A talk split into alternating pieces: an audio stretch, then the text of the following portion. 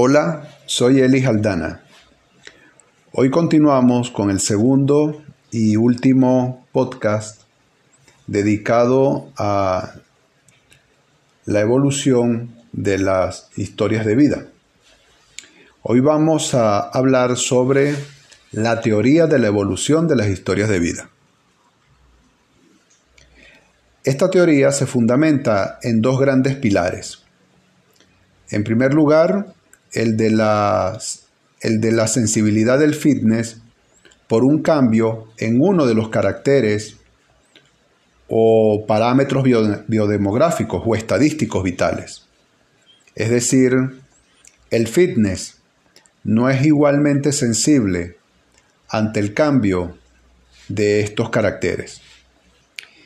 Y el segundo pilar es el trade-off o trueque o compromiso que se establece entre la ganancia de un cierto valor de un parámetro, por un lado, pero a expensas del costo en otro parámetro. Es decir, una ganancia en un rasgo, componente del fitness, a expensas de perder en otros rasgos también componentes del fitness. Veamos. Generalmente la reproducción temprana, por ejemplo, es decir, a edades tempranas, contribuye más a R. R recuerden que es la tasa de crecimiento poblacional. Es decir entonces que contribuye más que si se dejara el mismo número de descendientes a edades, a edades más tardías. Es decir, si se, si se inicia la reproducción a edades mayores. Dicho de otra manera, el efecto de una magnitud dada de incremento de, fecundidad o supervivencia, ambos componentes del fitness, depende de la edad del organismo en la cual ese incremento tuvo lugar. Y a su vez, el efecto del costo determinado de reproducción sobre la subsecuente supervivencia crecimiento poblacional o reproducción varía también según a cuál, o, a cuál edad ocurrió ese costo. Por ejemplo, un incremento en los supervivientes a una edad temprana incrementará más el fitness porque aún se reproduce, pero un incremento en los supervivientes de una edad cuando ya no se reproduzca, tal incremento no alterará el fitness. Por tanto, un genotipo que sobreviva pasado el periodo reproductivo no contribuye con más descendientes a la siguiente generación, o sea, el fitness, que un genotipo que sobreviva antes de pasar el periodo reproductivo. Por tanto, entonces, la selección natural no favorece a quienes sobrevivan pasado el periodo reproductivo, es decir, los post reproductivos. Sin embargo, los post-reproductivos pueden ser una ventaja si ellos cuidan de los descendientes, como es el caso de los humanos. Debido entonces a que la contribución al crecimiento poblacional decae con la edad, un ligero incremento de supervivientes a edad avanzada contribuye menos a R que un ligero incremento de supervivientes a edades tempranas. De igual manera, la ventaja selectiva de un incremento en la fecundidad declina también con la edad. Es decir, dejar más descendientes a edades tardías es menos favorecido por selección natural que menos descendientes a edades más tempranas. Esto debido a que la mortalidad acumulada a cada edad disminuye la probabilidad que una hembra sobreviva para reproducirse. Por decir un ejemplo, un incremento del 5% en fecundidad a una clase de edad 5 incrementará el R de un genotipo menos que el mismo incremento, es decir, 5%, a una, a una clase de edad 4 debido a que serán menos numerosos en la clase de edad 5 que en la clase de edad 4. Otra razón es que descendientes de hembras más jóvenes contribuyen más al crecimiento poblacional que los nacidos de hembras de mayor edad. A una edad determinada, un individuo cuenta con cierta cantidad de energía, que puede ser distribuida para reproducción o para mantenimiento del organismo, sin lo cual no podría sobrevivir, por ejemplo, para reparación de daños celulares, etc. La fracción de esa energía empleada en una edad determinada para la reproducción es el esfuerzo reproductivo a esa edad.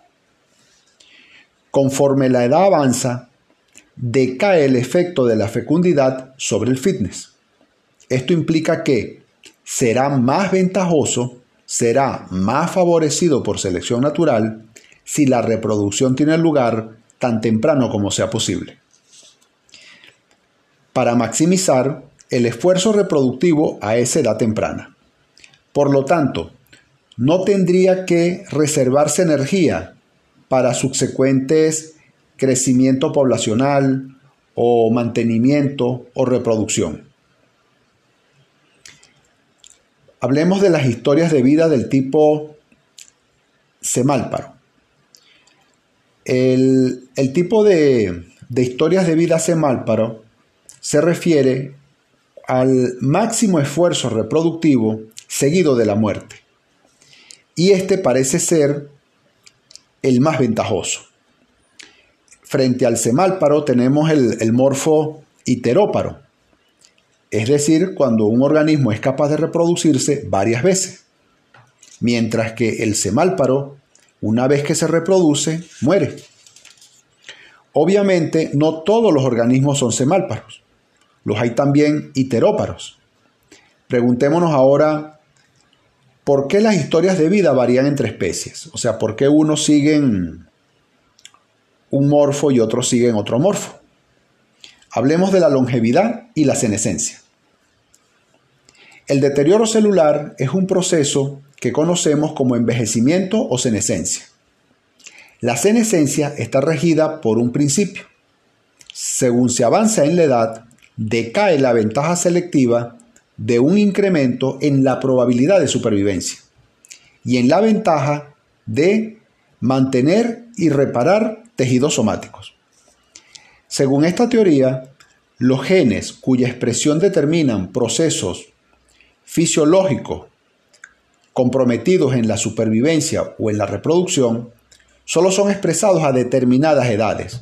Por ejemplo, el alelo dominante cuya expresión determina la enfermedad de Huntington. Él no se expresa sino después de los 30 o 40 años. Al inicio del podcast dije que la teoría evolutiva de las historias de vida se fundamentaba en dos grandes pilares.